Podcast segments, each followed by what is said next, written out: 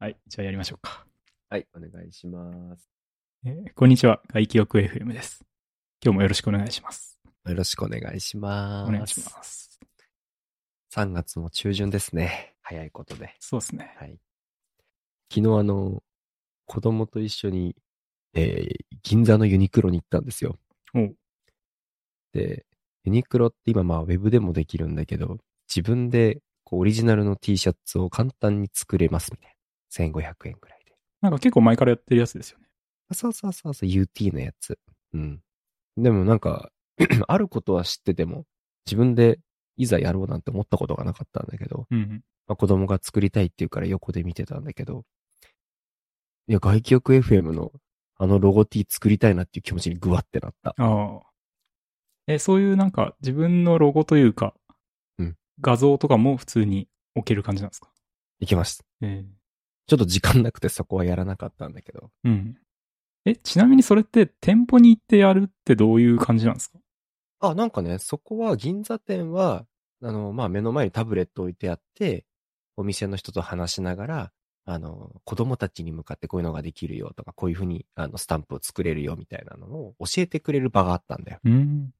普通はもう全部オンラインでどうぞっていう形なんだけど、なんかちょうど子供系の企画イベントがいろいろやってたので、その流れであった感じかな。おううんいいっすね。なんか教えてもらいながらやれると、なんかいい気がすあ、すごい楽だった。る。うん。うん。娘がサンリオのマイメロディっていうキャラクタうーんのスタンプみたいなのを、うん T シャツに 5, 個ぐらいつけてて、 普通に絶対売ってないだろうっていう T シャツが完成して、マイメロが5匹いる、5匹5人、わからんけど、うん。マイメロが5人いる T シャツっていうのが できて、この年齢だから生まれる商品だなと 思って嬉しくなっちゃって買った。あ、買ったんですか買った買った買った。もちろん。え、それって、その、なんですか、著作権的なところは大丈夫なんですかああ、もちろんそこちゃんとクリアしてる奴らのみだよ。ああ、そういうこと。自分でじゃあ勝手に適当なドラえもんとかミッキーとか書いちゃダメってことですね。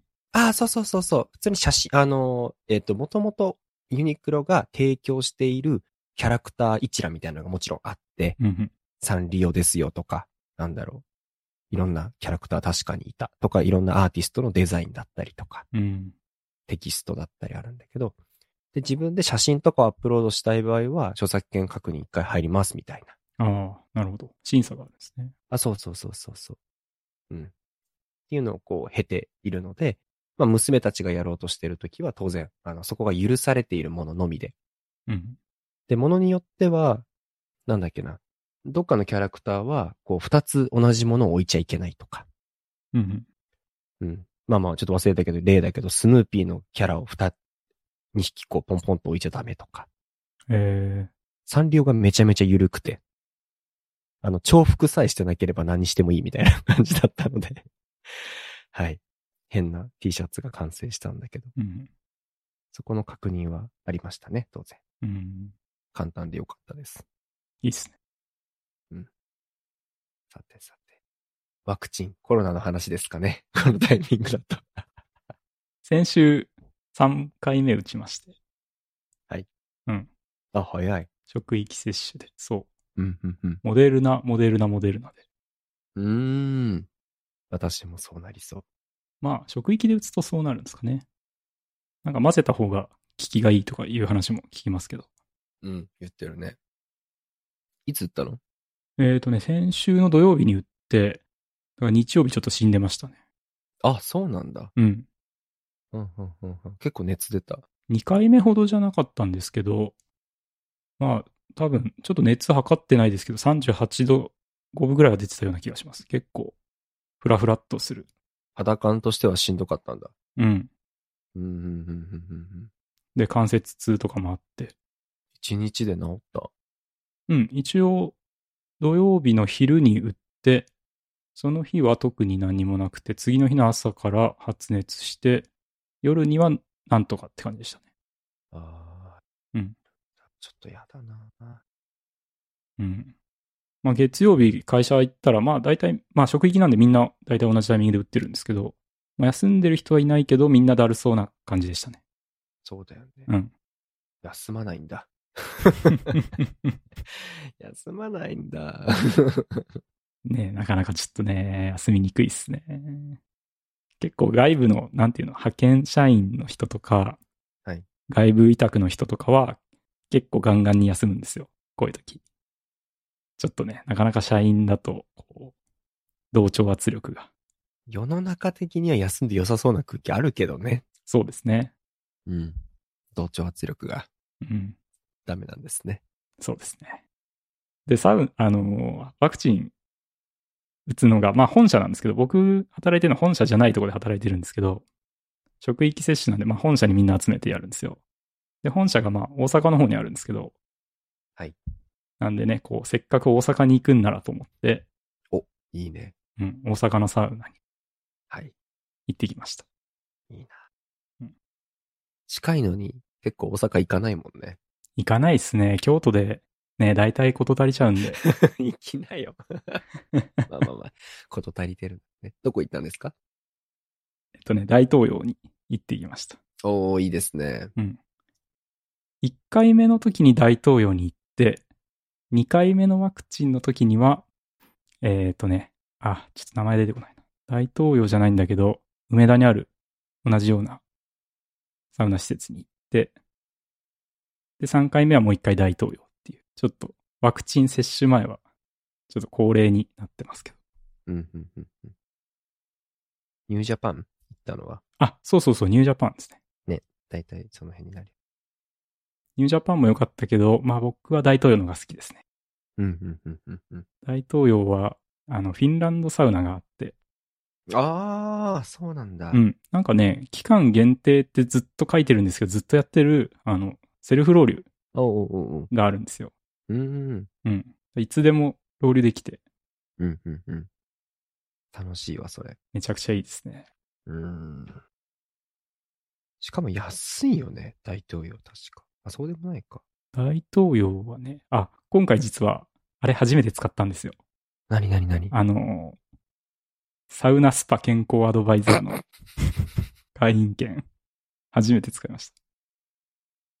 俺が、あの、めちゃめちゃ赤っ端書いた件でしょ。そうそうそう。それ何でしたっけ俺は、あの、えっと、草加健康センターに出し、意気揚々と出して、うんすいません、それ使えなくなりましたって言われて、スッてこう、 隠したやつ。プロフェッショナルマネージャーが、すごい恥ずかしい ことしたやつだね。そう。それね、それちょっと聞いてたんで、うん。結構ビクビクしながら出したんですけど、こえ何それとかって言われないかなと思ったんですけど、いや、ほんとよ、ほんとよ。うん。ただね、あの、出す前に名札をちらっと見たら、あの、マネージャーって書いてあったんですよ。店店長だったかな店長だかマネージャーだかって書いてあって、それは詳しいんじゃないかと。そう、これはいけるなと思って、うん出しました。安心して。安心して。いいね。 300円オフで入れました。素晴らしいでうんす。 300円オフで1800円ですね。うん、うん、ううんん。まあ、サウナ施設にしては普通ぐらいじゃないですか。ルーマプラザも確か2000円ぐらいだし。そうするともう、サウナ、じゃない、ワクチン、あ、接種後じゃないよね。接種前だよね。前ですね。接種後、ちょっとしばらく入れなくなりそうなんで、前に入って、楽しい、いい時間じゃないですか。そうなんですよ。うん。サウナ行って、さっぱりして、ワクチンして、うん熱出して。 そう。 いや、まあ、いい時間ではないっすね。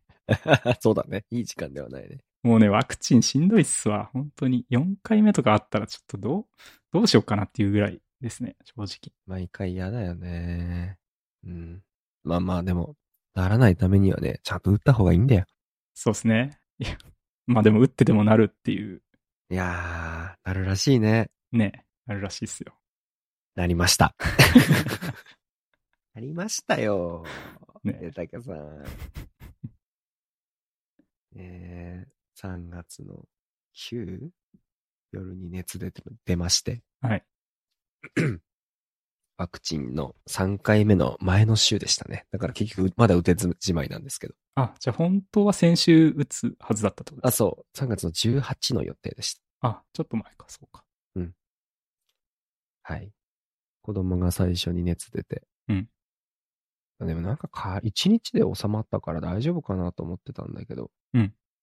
もう一匹の娘が熱出まして。うんで、私も熱出て、あ、これやったなって なって。うん。でもやっぱり病院が見てくんないんですよね、今発熱しちゃうと。ああ、うん。来るなってことですか。あ、そうです、そうです。っていう場所が増えちゃって、うんうん。うん。で、病院にかかれないじゃんっていうので、ちょっと困ってたんだよね。うんそしたら嫁がアプリで、あの、ファス、ファストドクターっていうアプリがあって、うん関東圏内、関東圏内であれば、あの、夜に来てくれますみたいな。来てくれる。あの、あ先生が来てくれる。ああ、え、往診に来てくれるってことですか。そうそうそうそうそう。医療機関がなんか6つぐらいの医療法人が一緒にやってる、えーっと、ファストドクターっていうなんか、あのーまあ、取りまとめのサイトがあって。うんそこにお願いしたら先生すぐ来てくれて。うん。めちゃめちゃ良かった。で、まあまあ、あの、ありがちな検査を鼻にこう入れてググってやるやつをやったら、全員3人とも陽性。奥さんだけ助かってる。おすか奥さんだけ陰性で、おう今も元気。ずっと元気。モデルナ2回目も元気。うん。マジで。ちょっと、なんかわかんないけど、ね、あの、そういう体を持ってるのすごい羨ましくなったね。まあなんかね、インフルエンザとかもかかりやすい人とかかりにくい人、なんかいる感じしますよね。うん、あるある。結構平気そうでした。うん。 え、どれぐらい、え、9の夜に発熱し、はい。で、まあ、そこからもう10日間の、あれですよね、陽性反応出ちゃったので、もう隔離がスタートしましたので、まあ、保健所にすぐ連絡したんだけど、なんかなかなかレスがなくて、まあ、どうしたもんかなと思いつつ、家に出ず、 まあ、10日間。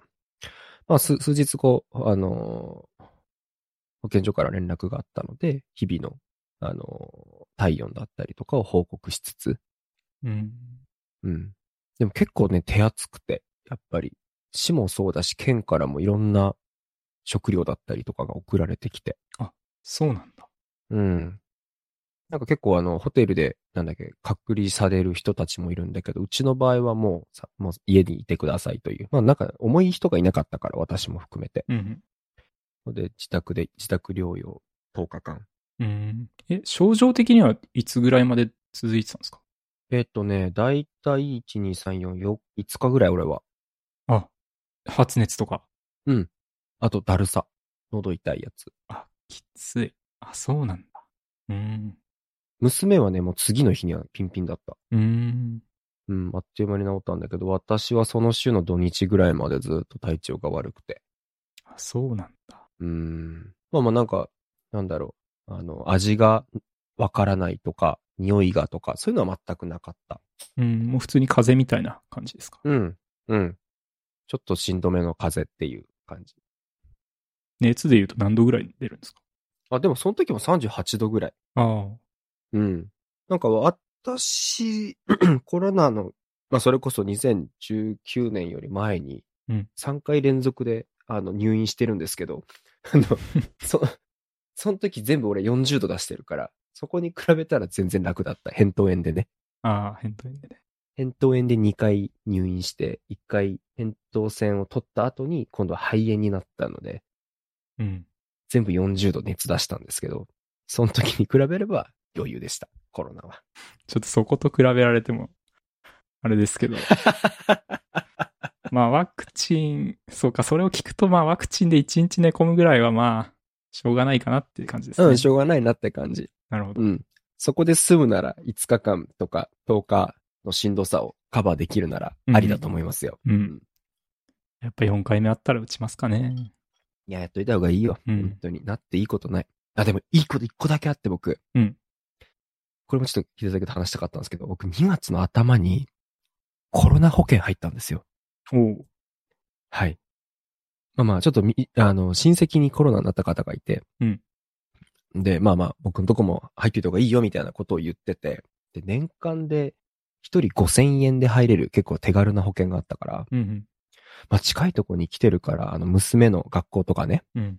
近いとこに来てるから、まあ入っとくか、年間5000だしと思って家族全員分入ったんですよ。うんうん。なので、お支払い年間で2万だったんですけど、えー今回結構返ってきますね。おうはい。1日の自宅容量で5000円なので、そうなんだ。その、えそれって一体何代なんですか別にお金かかってるわけじゃないんですよね。それはでも保険だから、あの、何代って言われてもね、まあそういうもんか。あれでも医療保険とかって、まあかかった分に対して何割とか。あ、まあまあ、それはでも保険の、あの、はえっ、と、返礼の仕方次第じゃなあいまあそっか。癌って診断されたらいくらとかだって別にまだその段階って何もかかってないじゃん。例えば。確かに。そっかそっか。それとなんで、お、お見舞い金みたいなのがあって。えなんで自宅容量のやつで、1日5000円かける10日ー、 おうかける3人分。はプラス、特約に私入ってて、いはい。えっ、と、えー自宅の清掃。ハウスキーピングみたいあ、そうそうそう。そっち系とか車のやつとかを一人につき特約で5万円分フォローしますと。領収書出せば。な。ああ、病気で家の掃除ができないから外注しましたってこと。あ、いや、えっ、とね。いや、コロナの、コロナになってしまったことで家をあの、清潔にもう一回うん。消毒するために、自宅消毒費用みたいな感じああ、はのやつで一人5万円分。だから車のやつもつくと。で、その間に家族がもしホテルとかに泊まったら、その費用も出しますっていうのがあって。あおうで、それが特約で全員一人5万ついて。え、それも実費支給じゃなくて、あ、それは実費支給。うん。実費支給がその特約分で、うんうん。普通の方は5000円かける10日分。ほう。すごいけど、それ、消消毒にでも15万も実費支給使わないですよね。いや、まあだから、いろんなとこ消毒しようか なって。いろんなところ掃除したり消毒しようかなって思ってるけどまあまねあ。で、できるだけこう使い倒すと。そうそうそうそう。そう、車の中とかもね。もしかしたら、車の中汚いから。いやいや、まあ、ワク、ね、あの、ワクチンじゃないや、ウイルスがついてるかもしれないですね。いや、上、上全然ついてると思うんで、本当に。ちょっと、ちゃんと。うん、 なんか異様に咳が出ますな。咳だけ残残ってるんですね。あ、いやいや、本当に残ってんのよ。それがちょっとしんどくて。うん。喉がちょっとずっと痛くて、すいません。なんか水飲みながらになるんですけど、だから。いえいえまあ、というので、まあ、今回、なっちゃったんですけど、まあまあ、保険ので15万ぐらい戻ってきたりとか、特約もつくと、まあ、フルフルでマックス30万ぐらい。いいタイミングで入りましたね。いやー、ラッキーだなと思ってう。ん。うん。そのハック、世の中に出回ってないんじゃないですか、まだ。ハックなのかわかんないけど。 まあ、何年に越したことはないけど、うん。うん。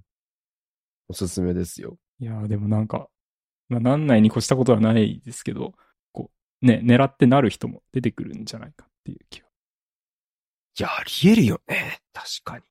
うん。で、できちゃうかもしれないよね。狙ってなるとどうやったらいいかわかんないけ ど。うん。え、その間って仕事はもうじゃあ、休みいや、いい質問ですね。うん。 その週、退職者1名の対応と移動者が出ちゃって私のチームから、うんうん。めちゃくちゃ忙しくて、うん一瞬たりとも休めなかった。え最初の4日間、症状出てた4日間も含めて。仕事してた俺。はあ。うん。ちょっと人事系に関わるやつだから、うん休んじゃうといろいろいろんなとこに迷惑かかっちゃって、 後のリスクの方がでかいと思って、うん。体に鞭打ちましたね。いやー、在宅できるってのもちょっと考えもんですね。考えもんだようね。ん。うん。全然繋がっちゃうから。うん。いや、お疲れ様です。いや、お疲れ様です。本当に。なんとか。はい、戦い切ったなと思って。うん。いや、あんまなるもんじゃないですけど、本当になった時のために、はい。もしよかったら、AIG のコロナ保険おすすめです。はい。おすすめなのか、これ。 ちょっと送るね、後でリンク。まあでもやっぱね、子供がいるとリスクより高いですしね。いや、全然上がるよね。うん。だって嫁も俺もほとんど家出てないのに、やっぱ子供だけさ、小学校幼稚園行くからさ、うん。もうどうしようもないよね。だからって行くなっていう話じゃないから、こんなん。いや、会社の人も何人かやっぱりなってる、なってたり、まあ家の人がなってたりっていうのは大体やっぱ子供ですね。そううん。だよね。子供経由よ。うん。確かに。子供いる家は入っていた方がいいっていうのはあるかもね。ね。本当に。うん。だいぶでも気持ちは楽だったよ。15万ぐらい出てくるって思ったら。うん。あと、県や市からいろんな食事とかもたくさん出していただけたので。うん。ねえ最初嫁はなんか、いや、そんななんかいろいろもらっちゃまずいよ、みたいな。一人、んじ自分は大丈夫だからさ。うん。私が何とかすればいいんだから、そんな県とかからもらうの悪くないみたいなこと言ってたんだけど、お前今回確定申告で俺どんだけプラスで税金払ったんだと思って て。って思っちゃったら、あ、ごめん、これやめよう、この話はやめよう。この話はやめよう。まあね、それも税金から出てるはずですからね。いやいや、間違いないよ。税金から出てるよ。うん。だから、もらえるもんはちゃんと。はい。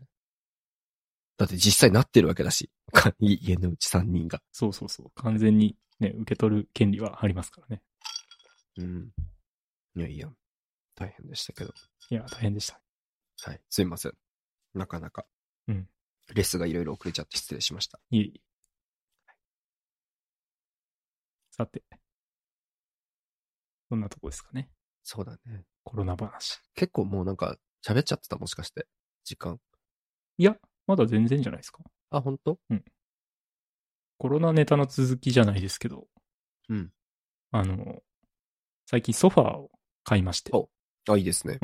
あの、まあね、家で過ごす時間が増えたんで、いいソファーでも買おうかっていう話を、実は夏ぐらいにしてて、夏に買ったソファーが、えー今月頭にようやく届いて、うんうん。いや、8ヶ月、納期8ヶ月とか。なんかすごいの買ったもし かして。いや、まあ、海外製のソファーではあるんですけど、はい。あのね、ノルウェーのエコーネスっていう会社のソファー、ストレスレスっていう、あの、チェアが結構有名なんですけど、うんうんうんうん。なんだろう、一人掛けの、なんか社長の椅子みたいなチェアが有名なブランドのソファーなんですけど、おお、うんおお。去年なんかたまたま、あの、家具展示会みたいな、そういうとこに行った時にソファーいろいろ座って、あ、これいいなって決めて買ったんですけど、まあやっぱね、その、海外で作ってるんで、うんそこで作って、船便で送ってくるのに時間がかかる上に、その、うーん。コロナ関連で結構多分いろんなとこ、まあ、特に中国かな。中国の港経由で入ってくるんですけど、うーん。そこがもう大混雑してるらしくって。今しんどいみたいだね。う。ん。なんか車とかも全然買えないんですよね、今。うんうんう。うんん。多分だからそれと同じように、ソファーがまさか買えないとはって感じだけど。座り心地良さそうだな、これ。いや、めちゃくちゃ良くって。なんかね、お尻のところが少し沈むみたいな機構がついていて、こうなんかフィット感があるというか、いい感じなんですけど、ちょっと一箇所失敗したところがあって、あの、まあ、当時いろんなソファめちゃくちゃ座り比べてたのに、なんでそこを見落としてんねんっていう話なんですけど、はい。あの、買うときに足の高さを選べるんですよ。で、足の高さを選ぶときに、その展示場に置いてあるやつより少し高くしたんですね。ほうほうほなんでかっていうと、ルンバが下を通れるように。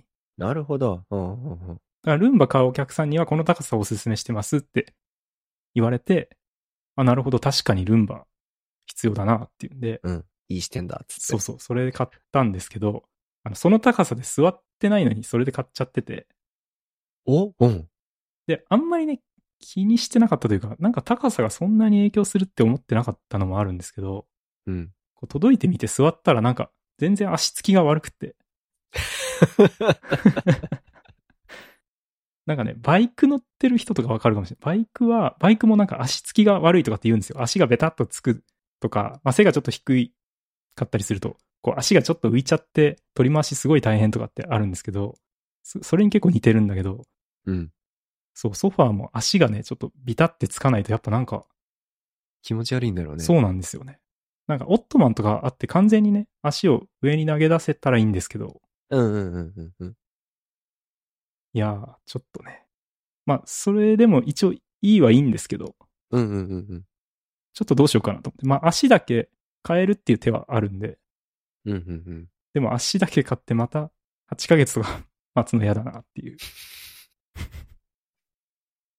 え、奥さんも自分もあんまり、その、うまく座れてない感じなの違和感あるのそうですね。足をこう、本当に出し、あの、下につける形で座ると、ちょっと浮いちゃうって感じですね。だから、あぐらかいたり、横になったりとか、まあ、もちろん全然大丈夫なんですけど、うんうんうん。そう。まあ、ちょっと足をね、完全に取っちゃうっていう手もあるんですよね。あー、ルンバは諦めるね。そう、ルンバ諦めるし、ててかまあもう足が完全になければ、まあ下に埃が溜まることもないですしね。あー、なるほどなるほど。うん。まあちょっとね、その辺を今どうしようかなっていうところですね。ちょっとそれ気づいたとき、うんへこんだでしょ。そうですね。てかね、 なんか、あれって思って、こんな高いのって思って、目線が。あの、もともと結構低いソファーを買ってるつもりだった。てかもう8ヶ月も待ってるんで、8ヶ月前の記憶でいるんですけど、なんだったらちょっと補正されてるかもしれない。そうそうそうそう。結構低いソファーが来るつもりでいたから、例えば今使っ、もともと使ってたテーブルとかが、ちょっと高さ合わないかもね、みたいな話とかしてて、ちょっとローテーブル見よっか、みたいな感じで、ローテーブル見たりしてたんですよ、なんなら。なんならね。そう。そしたらなんか、前より、なんか若干高いぐらいになっちゃって、ちょっとへこんでますけど、まあでも、それでも、いいはいいです。うんうんううんん。いや、すごく良さそうだね。あと、いい価格やね。 見ました。うん、見たい見たい。いや、どれかわからないけど、もちろん。あ、そうかそうか。エマ E200 ってやつですね。まあ、でも多分定価よりはちょっと安くなってるんじゃないかな。え安くなってると思った理由はなんかやす今買い方あったのなんかね、まあ、こういう大きな家具ってあんまり買うことなかったんで、あんまよく知らなかったんですけど、まあ、家具ってなんかいくつかの家具屋さんで扱ってるんですよね。例えばこういう海外製の家具とかって。はいはい。で、なんか例えば百貨店で買うとか、うんあとは、さっき言ってたその、なんか展示会というか、ちょっと時々イベントみたいにやってるとこで買うとか、うんうんうん。あとはストレスレスの、えっ、と、ショールームみたいなの、大阪にあるんで、まあ、そこで買うとか、まあ何種類かあるんですけど、結局選んだのは、ちあの近所の京都にある、まあ、ちょっと大きな家具屋さんみたいな。まあ、地元の家具屋さんって感じなのかな。うんうんうん。ただね、まあ、どこで買っても、基本的には、あんまり変わんない気がしますね。うーん。その、だいたい定価の10%とか15%オフぐらいで買えるようになってるみたい。あ、全、他も一緒にそのぐらい下げてくれてはいるんだ。そうですね。てあの、大体なんかね、なんかセールの時期みたいなのがあるみたいで、うんうんうん。買おうとしてた時も夏のセールみたいので、あの、百貨店でちょっと安くなってたんですよ。最初見に行った時は。うんうん。なんで百貨店に行って、これ買いたいんだけど、あどれぐらい安くなるんですか今のセールでっていう話をして、うんうんうんうん。で、10%とか15%とかちょっと忘れましたけど、言われて、うんうん。んで、その後に、その、今回買ったところにも電話して、うんうんまあ、本当はね、なんか電話で値段聞くんじゃなくて、本当は来てあのもらわないと値段言えないんですけどとかって言われちゃったんだけど、まあ、そこをなんとかっつって教えてもらったら、同じぐらいだったんですよ。うんうんうんうん。で、そしたら、まあ、近所にある方が、なんかいろいろ、その、アフターサービスというか、あなんかあるかなっていうところで、今回のような時ね。そうそうそうそう。うんうんうん。っていうんで、まあ、近所の方で買いましたね。うん。でもなんかね、その、大阪のどっかのお店で、一時期、このストレスレスのチェアを扱ってた、すごいなんか激安家具屋さんみたいなのがあったみたいで、ほうほう。ウェブで調べて、こう安くどうやって買えるかなって調べたら出てきたところだと、なんかね、30%オフとかで出してたところがあったらしいですね。うんうんうんうん。で、そこに今回も見積もり取ってもらおうと思ったら、あのメール出したら、あの、あ、もう取り扱い終わっちゃったんですって、なんか30%とか、 ちょっと、あの、だいぶ値下げ率高めで出してたら、なんか取り扱えなくなっちゃいました、みたいな。ああメーカー側から怒られたパターン。なるほどね。そういうのあるんだと思って。うん、いや、あるだろうね。うん、えー、小売側が頑張ったらやられたんだ。そうですね。いやー、いい価格ですね。そうですね。まあ、おうち時間を快適にするために投資しました。素晴らしいと思います。うん。車買えるわ。いや、買えない、買えない。ちっちゃいの、ちっちゃいの。うち無印のもう10年近く使ってるよ。うーん。やばいよ。もう子供がジャンプするからね、ソファーの上で。あ、まあそうですよね。うん。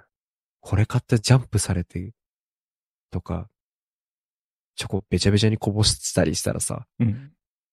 泣い泣けちゃうじゃん。確かに。高いソファーはもうちょっとしてからですね。うん、まだ、まだだな。まあまあ、だいぶ上も、下も4歳になってきたから、だいぶ大丈夫だけど。うん。未だになんか、手べちゃべちゃにヨーグルトついたままソファーたまに触り寄るから、うん。それされたくないよね、 俺。されたくないですね。それちょっと。なんかでも、試してみたいな、このソファー。いいね。柏にあるな。あんまね、でも置いてる、その、座れる状態で置いてるとこ少ないかもしれないですね。ああ、そうなんだ。このストレスレスっていうブラブランドを扱ってる家具屋がいっぱいあって、うんうんうん。で、実際僕が最後買ったお店も置いてはいなかったです。ああ、へえ。うん。だからこれ実物見れたのは最初の展示会と、あとは大阪のショールームですね。ええ。出会えないね、なかなか。そうですね。なんか、まあ、このストレスレス自体がソファー作るのは、あんまり今までやってなかったっていうのもあるし、まあ、ちょっと大きいっていうのもあるしで、なんかね、まあ、チェアはいっぱいいろんなとこで座れるんですけど、うんうんううんん、うん。ソファーはあんまり見ないですね。なんか家のやつをもう少しこうクオリティ上げていくってやつで、嫁が、うんあの、ギャベを今検討してて、ギャベ。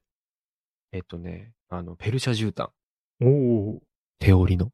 おおそう。結構デザインが可愛いのが多くて、この間展示のやつ、コロナになる前見に行って、一生使えますって言って、結構いい値段するやつですよね。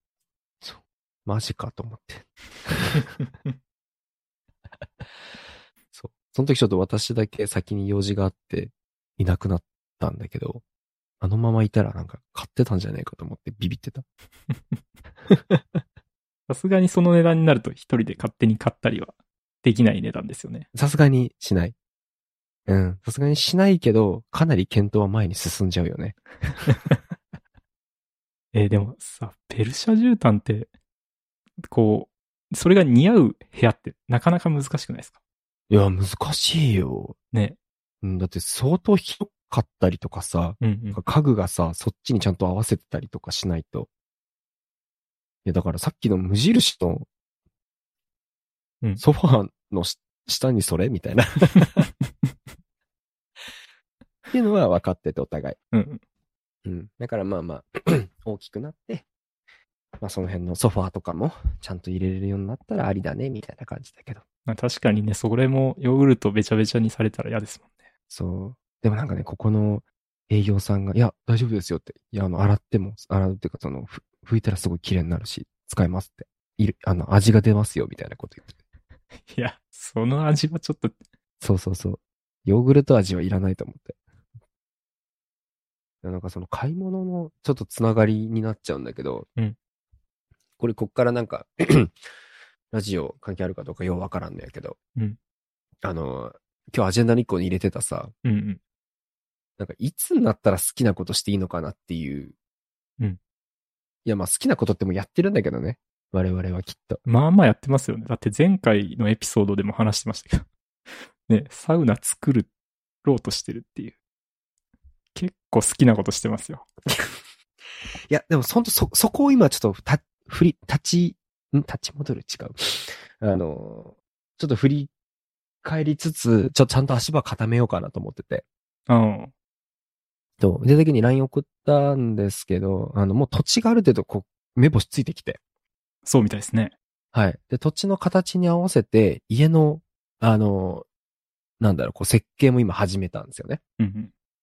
で、ここにサウナがあって、ここに水風呂があって、ここにバルコニーがあれば、もうバンジー OK だよね、みたいな ところは見えてきたんですけど、やっぱ価格が結構いくは、いくのよね。うん。もう、言ってしまうともう普通に家1個買うような感じだからさ。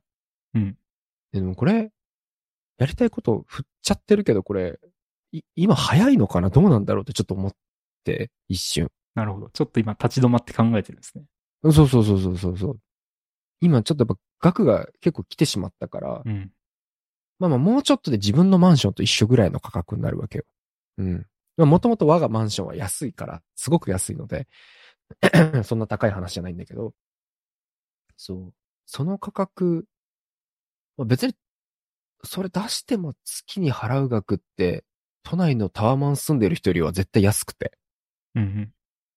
まあそうすると、今ある、なんだろう、余剰資金みたいなのは、すべて年利3%ぐらいのやつにぶっこま、ぶっ込んで出てきたお金を全部そっちに当てるとか、例えばだけど。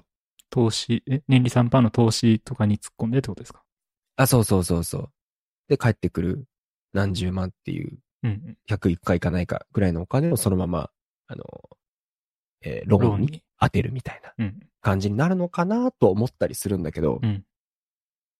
まあ、いろいろ、まあ、リスク、リスクはまあ何にでもリスクになるんだろうけどさ。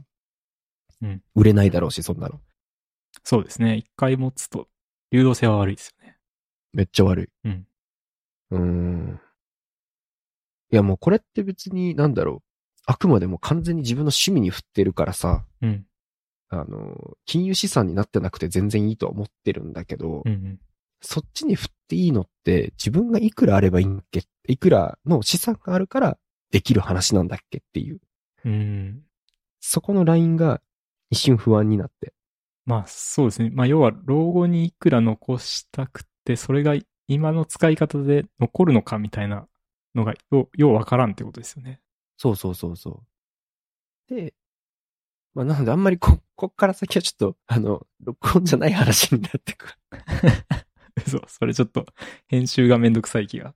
そうだね。やめとこう。ごめん。 っていうのをちょっとね、話したいなと思ったのは、ちょっと別立てで話しましょなるほど。う。うーん。いや、よくね、ツイッターとかだとほら60ぐらいまでにさ、うんなんか、まあまあ、まあ、2000万問題はもちろんあるけど、はい60ぐらいまでに4、5000あるといいだろうみたいな話とかあるわけじゃないですか。うんうん。いや、でもそんな時まで待ってらんねえのよ、こっちは。まあそうですね。できるだけギリギリまで使いたいですよね。うん、使いたい。だから60の時に5000あれば大丈夫っていうことであれば、うんそれを貯めつつ、自分がそこのローンで出せる額が、まあ僕は35ですけど、うん36、37の年として考えた時には、いくらなんだろうと思って。 1年後、2年後にはどうなってるかってことですか1年後、2年後からスタートとした時に、お支払いがね、ああ、お支払いがスタートした時に、毎月、まあまあ、例えば、8万とか10万いかないぐらいをうん、お支払いし続けて、お支払いお支払いし続けつつも自分の方の別立てでこう、まあ資産を貯めていかなきゃいけないわけで。うんうん。で、貯めていったお金のところが、ちゃんと60の時に5、6000貯まるようなペースになっているのか、とかね。うん。うん。その辺のラインをどう見ようかなっていう話だね。まあ、計算するしかないけど、リスクをどれぐらい織り込むかとかっていう話ですよね。あ、そうそうそうそうそう。もうまさにまさに。あの、数字上のリスク、数字上はもうある程度こう計算はできると思うのよ、当然。うん。なんだけど、気になってるのは、後ろにすればするほど、このやりたいという気持ちが減っていくんじゃないかっていうのも嫌で、うん。スタートするもの。そうですね。うん。早めにやりたいですもそう。こういうのが40とか50になった時に自分で作ったら、それはそれで楽しいと思うんだけど、今やれるこうなんかワクワクだったりとか巻き込みのあれがすごいこう弱くなるんじゃないかと思って。ん。うん。そっちのリスクって見えないけど、結構実はでかいんじゃないかなと思っててさ。うん。いやー、それ本当難しいですよね。その投資の話でいくと、こう、福利の力とかって言って、若いうちから投資した方がいいとかって言うじゃないですか。うん。うん。それは間違いないとそう、思それ間違いないし、たまあ、その考え方もっと早いうちから知っとけばよかったなと思いつつも、でも僕、20代前半とか中盤ぐらいの頃って、どっちかっていうと、逆というか、今使うべきみたいな。今の100万は、10年後の100万じゃないぞみたいな。うん今使った方が、海外旅行とか行くにしても、その、ね、得られるものって大きいし、う。うん。そう、だからガンガン使おうっていう風に結構考えてたんですよ。うん。うん。うん。うん。だけどこう30過ぎて今はどっちかというと、まあ貯めるのもありやなっていう、うん。うん。うん。う。うんん、その投資、福利の力を得ようと思ったら早くから始めた方がいいなっていうのもあって、結構そこのバランスめちゃくちゃ難しいですよね。難しい。だって、福利の力のペース、まあ、それこそさ、例えばだよ。うん月3から5万をさ、投資してるわけじゃないですか。そのくらいは当然我々。うん、積み立てとかでね。そうそうそうそう。それでいいんだったらもう終わるなと 思って。もう他やんなくていいんでしょみたいな。まあね、ただそれでいいっうん。てなったら、まあそれ以外のお金全部遊びに使いたいですよね。いや、そうそうそうそう。そのラインをね、なんか、まあそういう話はあんまりできる人もそんな多くはないしさ、うん結構ありがちなそういう話って結構ツイッターにベロボロ転転がってるわけじゃないですか。うーんと、ありがちなっていうのは。ああ、えっ、と、 まあ入金力が大事だとか、いつぐらいまでにこのぐらいのお金を投資すればこうなるだろうみたいな話とか、うん。そう。